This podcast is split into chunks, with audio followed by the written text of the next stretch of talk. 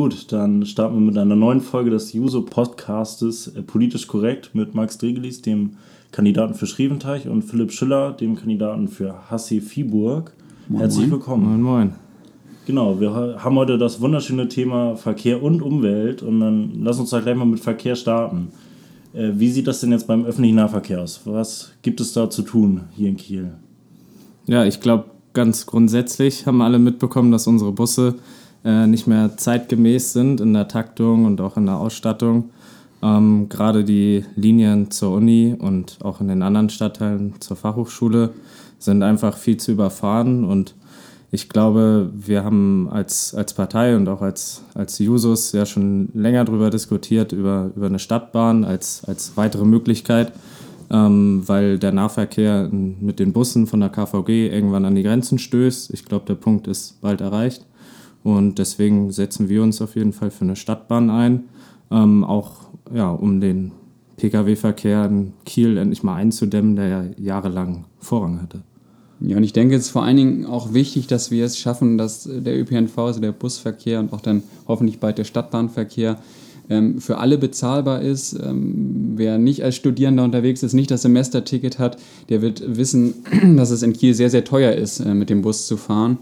Ähm, und darum finde ich es ein richtiger Schritt, dass wir als erstes geguckt haben, dass äh, die Seniorinnen und Senioren, die in der Grundsicherung sind, also die ganz, ganz wenig Geld haben, ein sehr günstiges ähm, Ticket bekommen. Das ist unser erster Schritt in das äh, Solidarticket. Und ich glaube, da müssen wir, auf dem Weg müssen wir weitergehen und zuerst Vergünstigungen für den Busverkehr schaffen, die sich zurzeit nicht leisten können. Die Stadt selber muss das ja auch irgendwie gegenfinanzieren und das ist der erste Schritt. Und dafür werden wir uns im Rat einsetzen, dass wir diesen ersten Schritt gehen für einen sozialverträglichen Busverkehr. Ja, sehr schön. Das freut sicherlich hoffentlich die jungen Menschen. Wenn die Leute aber nicht Bus fahren, dann fahren sie Fahrrad und äh, ich fahre ja auch selber Fahrrad und die äh, Fahrradwege sind in Kiel ja eher mäßig. Da muss definitiv was passieren. Was soll da passieren? Ja, also wir haben als ersten Schritt, ist vielleicht ganz wichtig zu wissen, es wird in Kiel relativ viel schon gemacht, sehr viele kleinteilige Maßnahmen, nur das Budget ist viel zu klein. Ähm, und daher dauert es. Es gibt zum Teil Anträge, dass da was gemacht werden soll. Die sind gestellt worden 2011 und konnten noch nicht umgesetzt worden, weil das Geld nicht da ist. Und dann haben wir gesagt, wir werden diesen, diesen Pot massiv erhöhen. Ähm, was massiv heißt, werden wir sehen, ich bin dafür, dass wir mindestens das drei- oder vierfache dessen einsetzen, was wir zurzeit einsetzen, um auch ganz kleinteilige Verbesserungen zu schaffen. Und ähm, als weiteren großen Punkt, wir müssen mehr darauf setzen, Velorouten auszubauen. Die Veloroute 10, die jetzt zur Uni läuft, die kommt jetzt endlich in Schwung. Das hat zu lange gedauert, da müssen wir besser werden, das werden wir auch besser schaffen.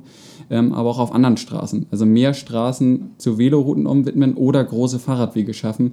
Das führt dazu, dass die Leute auch bereit sind, aufs Fahrrad umzusteigen. Denn wenn ich jetzt an einigen Straßen langfahren muss und vor allem am Schützenwald zum Beispiel, muss ich ja die ganze Zeit Angst haben, vom Fahrrad zu fallen, weil die Schlaglöcher so groß sind oder die ganze Zeit vom Auto überfahren zu werden.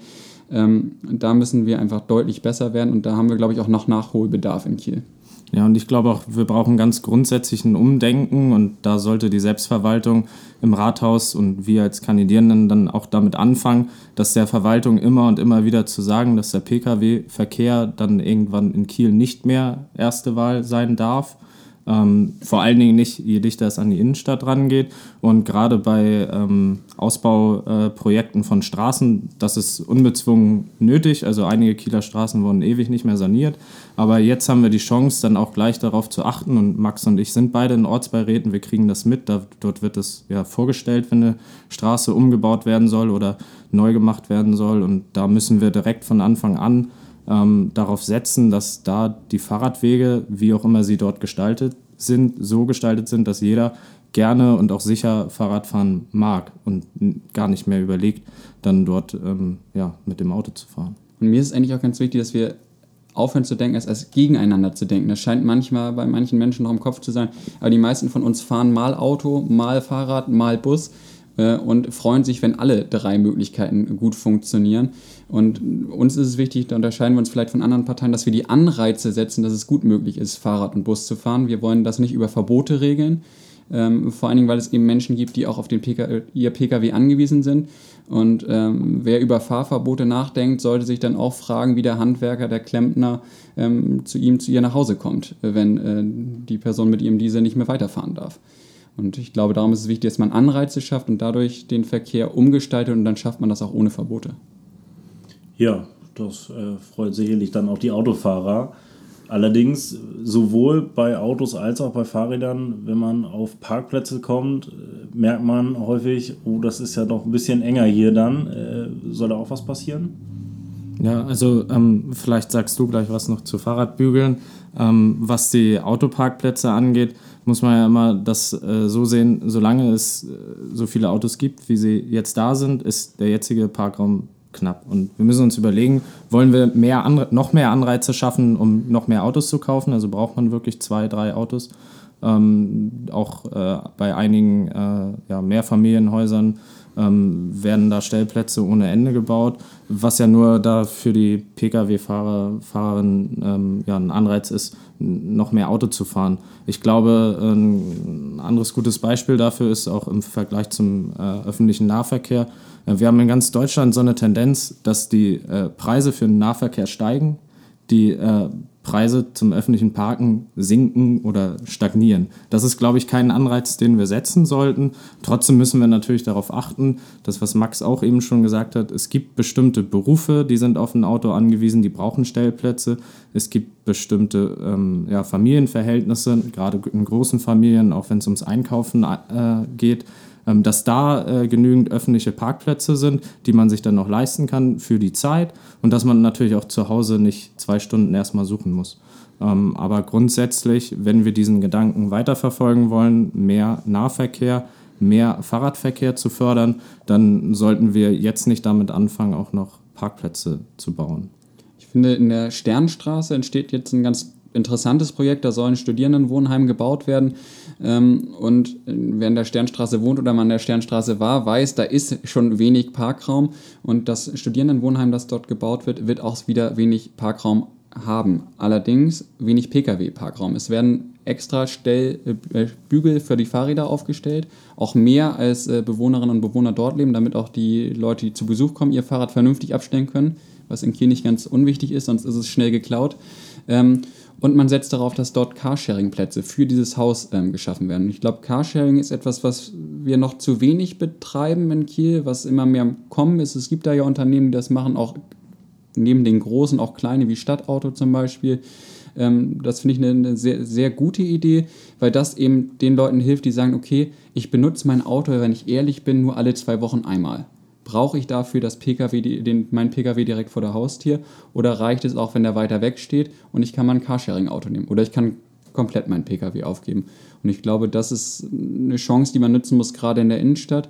Aber ich glaube auch, und das tut dann vielleicht für einige weh, man muss auch den Leuten sagen, ihr habt kein Anrecht auf einen Park kostenlosen Parkplatz in der Innenstadt.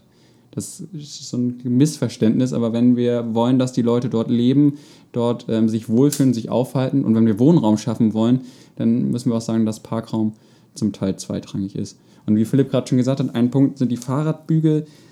Die fehlen in Kiel massiv. Ähm, auch da muss man ja nur mal den Westring langfahren, wie das zum Teil an den Fahrradbügeln da aussieht. Da hängen vier oder fünf Fahrräder an einem Bügel. Ein Grund ist, dass in Kiel leider auch noch zu viele Fahrräder geklaut werden, dass die Leute auch gern an einem Bügel stehen wollen. Ich glaube, das haben vor allen Dingen die Users ja durchgesetzt, dass Fahrradbügel, also in unserem Programm durchgesetzt, dass mehr Fahrradbügel geschaffen werden, dass auch überdachte Fahrradbügel geschaffen werden, ähm, damit die Kette nicht ganz so schnell rostet. Ich glaube, das ist, äh, da müssen wir etwas tun, aber auch das, so viel Ehrlichkeit ist dann auch wichtig, finde ich, wird es auch Konflikte geben, weil der eine oder andere Pkw-Parkplatz wegfällt. Aber ein Pkw-Parkplatz sind dann halt auch fünf, sechs Fahrradbügel, die doppelt bestellt werden können. Da stehen dann halt zwölf Fahrräder. Und ich glaube, das ist es denn wert, dass dann vielleicht auch mal ein Pkw-Parkplatz wegfällt.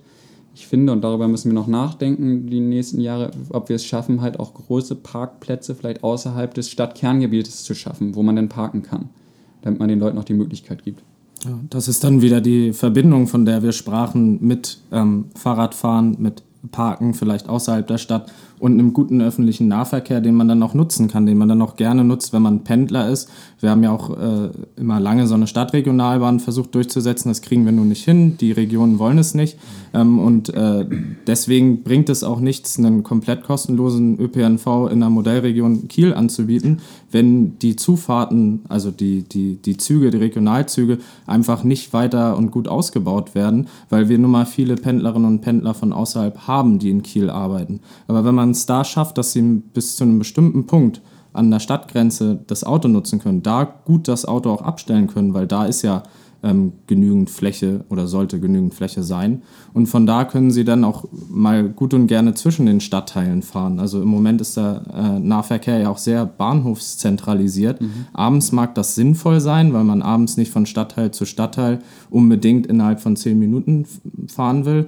Aber tagsüber äh, macht es überhaupt keinen Sinn, wenn jemand, der so, so bei mir jetzt aus Hassel kommt, äh, einmal erst zum Bahnhof fahren muss mit der, mit der 61, 62 und dann eine halbe Stunde später irgendwann an der Uni ankommt, statt mit dem Fahrrad dauert sowieso nur eine Viertelstunde, aber nicht jeder fährt gerne Fahrrad oder auch nicht jedes Wetter ist super, ähm, dass man da auch mal zwischen den Stadtteilen den Bus nutzen kann.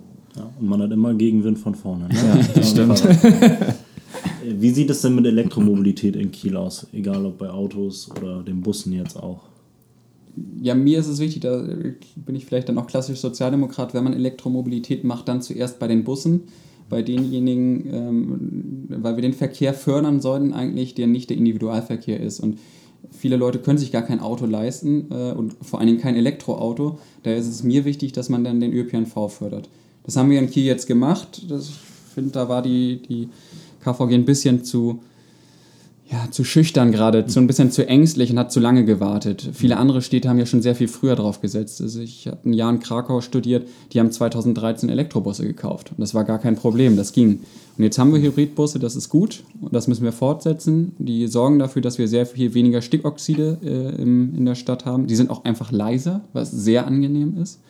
Ähm, und dann wäre der zweite Punkt, wenn, wenn wir nach, den Bus, nach dem Busverkehr, würde ich sagen, wir müssen, wenn wir Carsharing haben, dafür sorgen, dass das Elektrofahrzeuge sind. Ja. Denn auch das ist ja ein Punkt, ist Elektromobilität so sinnvoll, wenn so eine Batterie ähm, nur rumsteht und vor sich hingammelt und das Auto nicht genutzt wird, denn so eine Batterie wird ja auch nicht völlig ökologisch sinnvoll hergestellt. Dann lieber bei solchen ähm, Carsharing-Modellen, wo dann auch wirklich der Nutzen hintersteckt.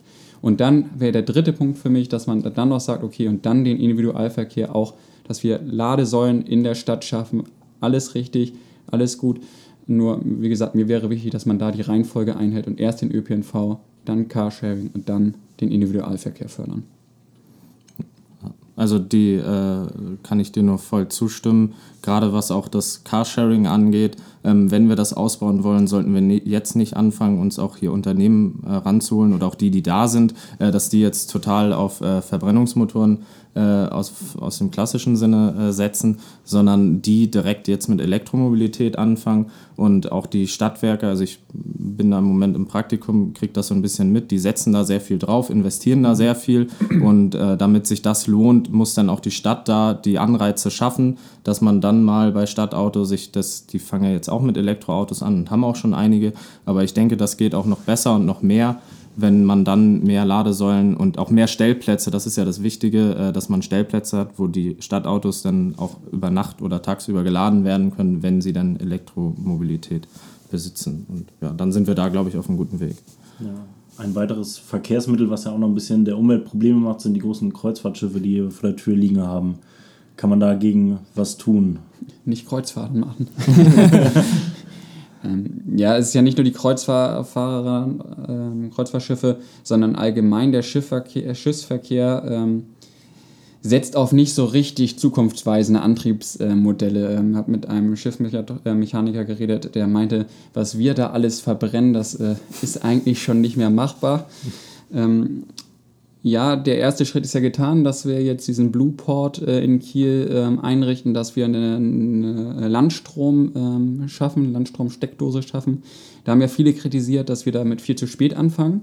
Ähm, da muss man aber auch wissen, dass es eine gewaltige Investition, die da zu tätigen ist. Und ähm, vor allen Dingen war nie so ganz klar, was setzt sich jetzt als Technologie durch. Und äh, ich will nicht wissen, wie die Bürgerinnen und Bürger sich beschwert hätten, wenn Kiel aufs falsche Pferd gesetzt hätte. An dem Punkt kann ich mal verstehen, dass man ein bisschen zurückhaltend war. Jetzt kommt der Landstrom, das ist gut. Dadurch äh, schafft man es, dass die zumindest, wenn sie im Hafen sind, weniger ähm, Dreck ausschleudern.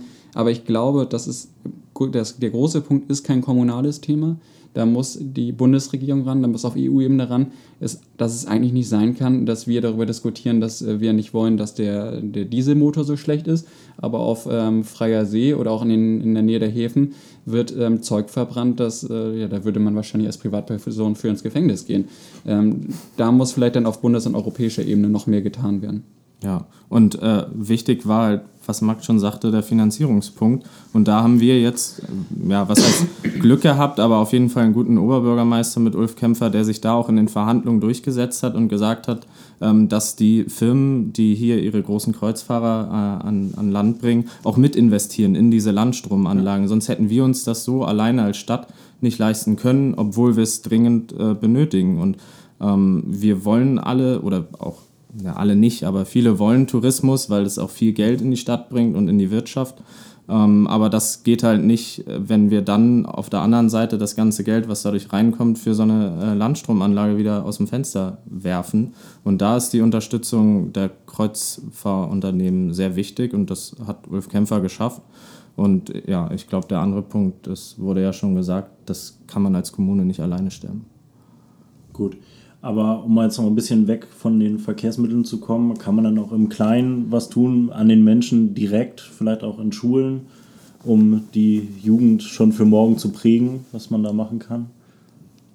Ja, also ähm, umwelttechnisch geht das natürlich direkt in der Schule los. Da wird einem beigebracht, wie man, wie man sich fortbewegt, ähm, ob man halt von den Eltern zur Schule gefahren wird. Äh, irgendwie für mich fast der sinnloseste Autoweg, den man nur fahren kann.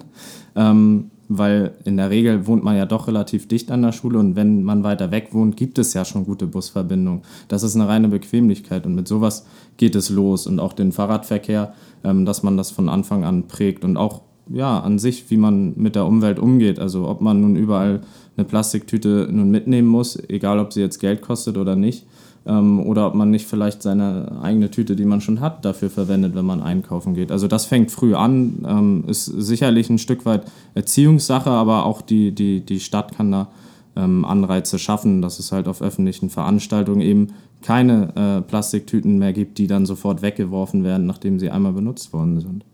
Ja, mir wäre es auch noch wichtig, wenn man es schafft, mit Kindern und Jugendlichen an den Schulen auch noch ein Bewusstsein überhaupt für, für Pflanzen in der Stadt selber zu schaffen. Ähm, wir versuchen das gerade als Ortsverein mit dem NABU, dass wir ähm, Projekte mit Schulen starten, wo dann einfach mal ein bisschen gepflanzt wird. Und zwar ökologisch sinnvoll. Also nicht jede Pflanze, die wir hier vor Ort äh, pflanzen, ist sinnvoll. Also eine Palme in Kiel das bringt der Biene vor Ort und dem Vogel nicht so viel. Man sollte eher auf einheimische Pflanzen setzen und dafür überhaupt ein Bewusstsein zu schaffen, dass auch irgendwie Pflanzen nicht nur schön sind, sondern auch einen Nutzen haben, auch in der Stadt einen Nutzen haben, auch in der Stadt einfach wichtig sind. Ähm, einmal für Bienen und ähm, für die Vögel, aber auch einfach für die Luft in der Stadt. Ich glaube, wer ein bisschen näher am Grünen wohnt und nicht so stark an den, äh, nicht so nah am, am Theodor-Heuss-Ring, der weiß das, der weiß das, äh, weiß das zu schätzen.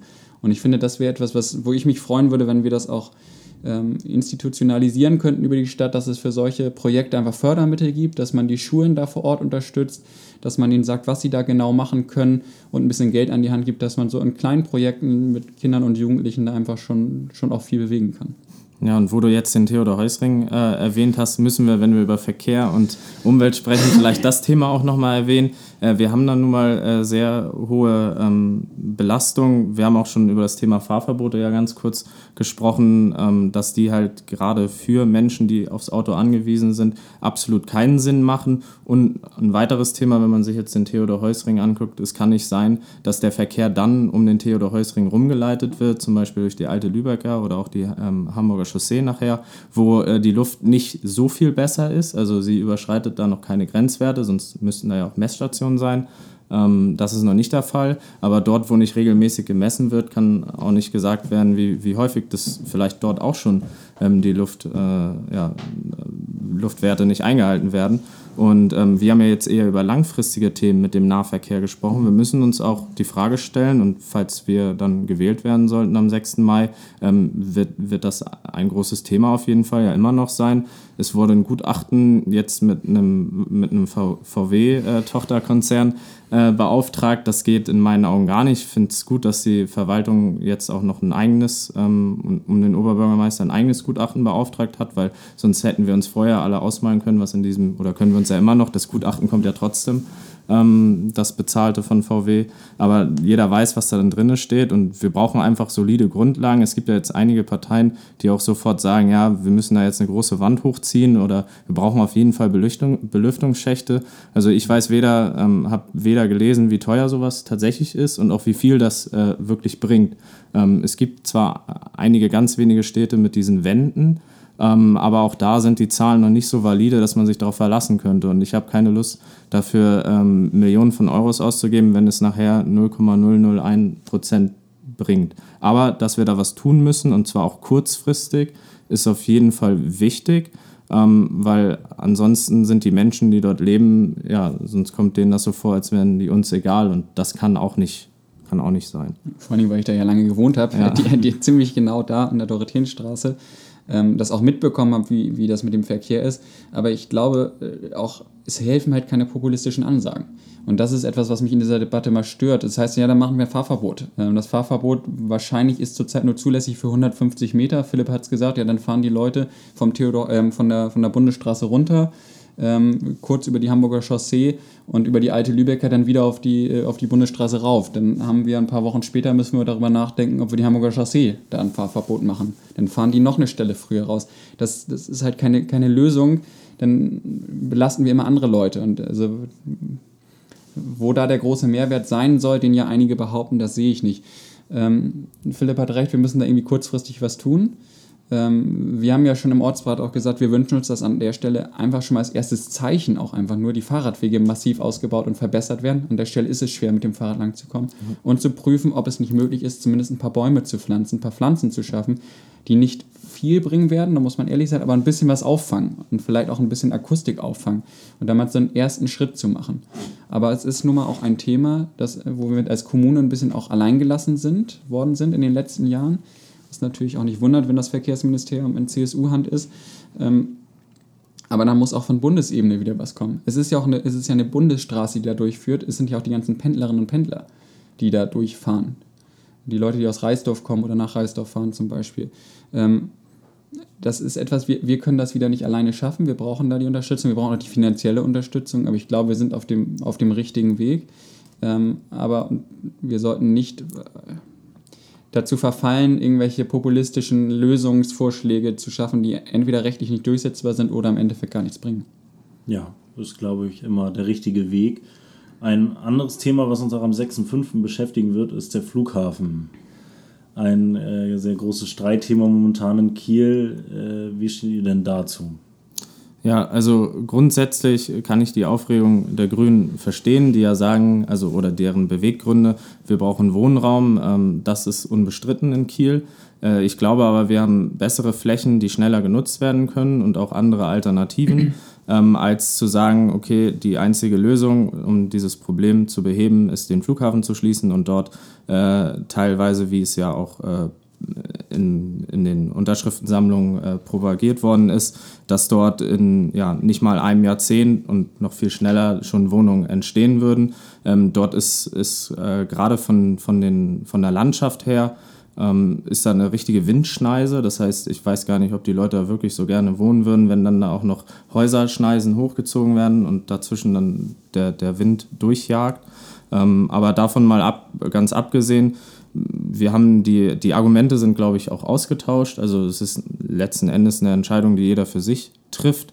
Ähm, auch, äh, das wurde ja auch viel gesagt vom UKSH. Klar, die Grünen sagen, man kann dann auch mal 20 oder 30 Minuten noch von Lübeck mit dem Helikopter rüberfliegen. Ähm, äh, aber teilweise kommt es halt genau auf diese Zeit an. Wenn, das geht ja da wirklich um Organe, die die lebensrettend sind oder sein sollten.